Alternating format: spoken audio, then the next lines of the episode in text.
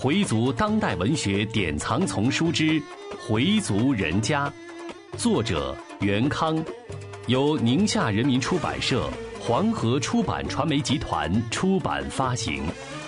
演播：Fatima。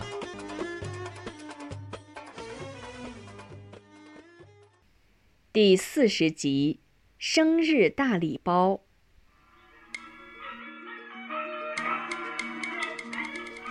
他生日的这天，妻子一早就出去采购了，说要给他过一个像样的生日。但邵恒对过生日没什么兴趣，妻子的殷勤也没有打动他。上午家里只有他一个人，他觉得很无聊，留了张纸条，便一个人出去了。没有目的，没有方向，上了公共汽车也没想好去哪。他想学学《红楼梦》里的贾宝玉，一个人到卢锦去哭坟，但又担心碰到熟人，尤其担心碰上那个混球，于是一个人又去了香山。他要在和马玉芬曾经坐过的地方再坐一坐，他要在他和马玉芬一起走过的小路上重新走一走。米少恒一边走。一边在梳理自己的思路。假如自己能跟大哥一样，回民的丧葬事宜都门儿清，全拿得起来，那么他就可以以一个回民的身份，正式向家属提出，一切我包了。然而他什么都不懂，他没有说硬话的资本，关键时刻还是大哥帮了忙。风吹着他的头发，像戏弄着一个毫无反应的傻子。自己就是个傻瓜，什么本事都没有的傻瓜。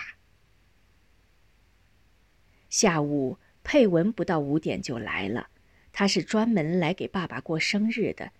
今天他说要给爸爸一个惊喜，送他一份特殊的大礼包。至于什么礼物，妈妈和姐姐都不知道。此前，爸爸跟他长谈了一次，总算化解了父女间的矛盾。那是邵恒第一次向女儿倾诉自己的心事，他的话感动了女儿。虽然邵恒不同意女儿的选择，但最终还是放弃了规劝，不再干涉。佩文看看表，已经快六点了，爸爸还没有回来。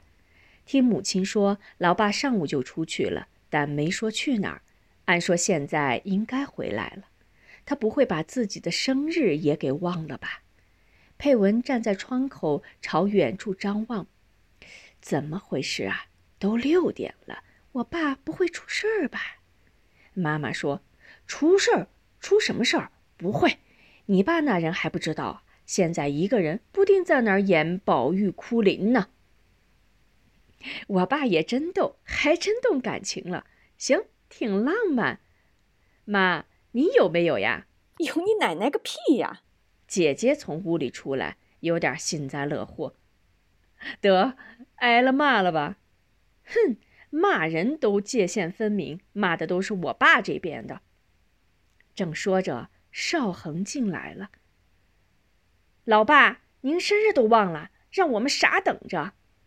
邵恒一边换鞋一边说：“哎，对不起，实在对不起，我真把生日给忘了。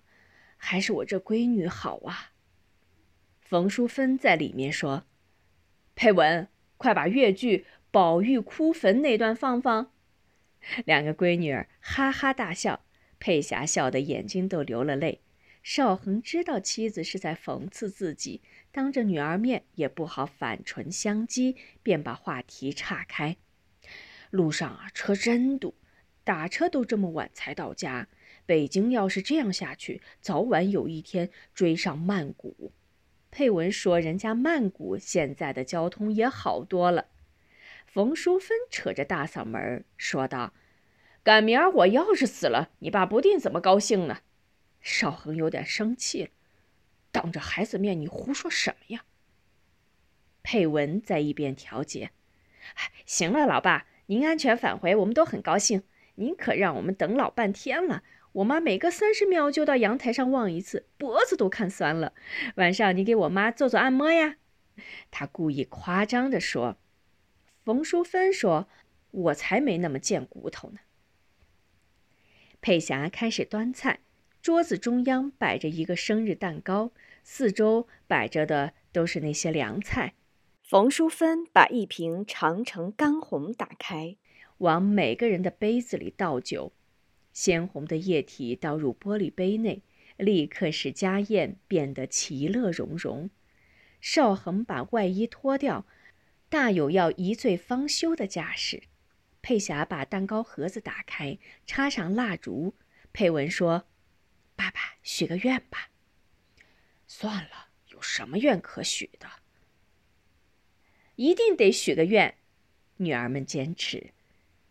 现在她依然在想着死去的马玉芬，便默默的在心里为她哀悼。许完愿，她开始切蛋糕，然后把蛋糕分给大家。来，我们把杯子举起来。邵恒首先举起酒杯，祝愿我们全家人快乐幸福，万事如意，心想事成。老一套，太俗气了吧！再想一句。邵恒想了想，总也想不出个新鲜词儿来。冯淑芬说：“嗨，我看也别难为你爸了，他现在没心思琢磨新词儿，也想不出什么新鲜词儿，就祝愿全家呃平平安安吧。”佩霞和佩文一起说：“祝爸爸生日快乐。”邵恒一口干了。佩霞只喝了一小口，佩文见爸爸干了，也一口干了。冯淑芬又给他们满上，他只抿了一下，并没有喝。接着又是一轮，佩文和父亲已经干了三杯。邵恒的脸已经红了，佩文的脸也红了。冯淑芬站起来去炒菜，屋里就是爷儿三在喝酒。佩文说：“老爸，我们换白的吧。”邵恒一是为女儿的孝顺感到高兴，也想借此排遣一下心中的郁闷。好，换白的。佩文今天带来两瓶酒鬼，他拿出一瓶，打开，先给老爸倒上，然后再给自己倒上。来，老爸，我们走一个。行，走一个。说着，一仰脖，把杯中的酒干了。佩文也干了。喝完，还把杯口朝下，示意已经喝干。佩霞说：“哎，你别把咱爸灌醉了。”“醉不了。”邵恒说着，拿起酒鬼给女儿满上。佩霞，你也来白的吧，把红酒倒给你妈。来白的。佩霞没有听爸爸的，依然慢慢喝自己的红酒。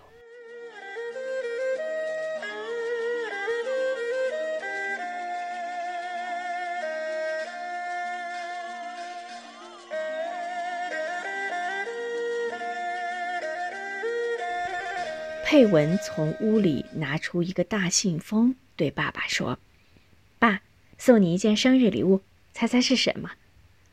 邵恒接过信封，用手捏着，里边是硬邦邦的，而且有一定厚度，估计不是钱，那会是什么呢？大概是什么优惠卡之类的。但女儿说不对，再猜。邵恒又猜，音乐会的票，不对。佩文把信封抢过来，从里面掏出一张飞机票，上面打着“北京曼谷”字样和一张旅游日程表。看是什么？邵恒吃惊的接过信封，去泰国旅游。佩文说：“机票是双飞的，日期如果不合适，再找旅行社调一下。这是人家旅行社照顾自己家属的票。”只交一千六就行了。邵恒小声问：“就一张？”佩文说：“泰国是男人玩的地方，您一个人去多自由呀。”说着飞了他妈一眼。这丫头就教你爸学坏吧。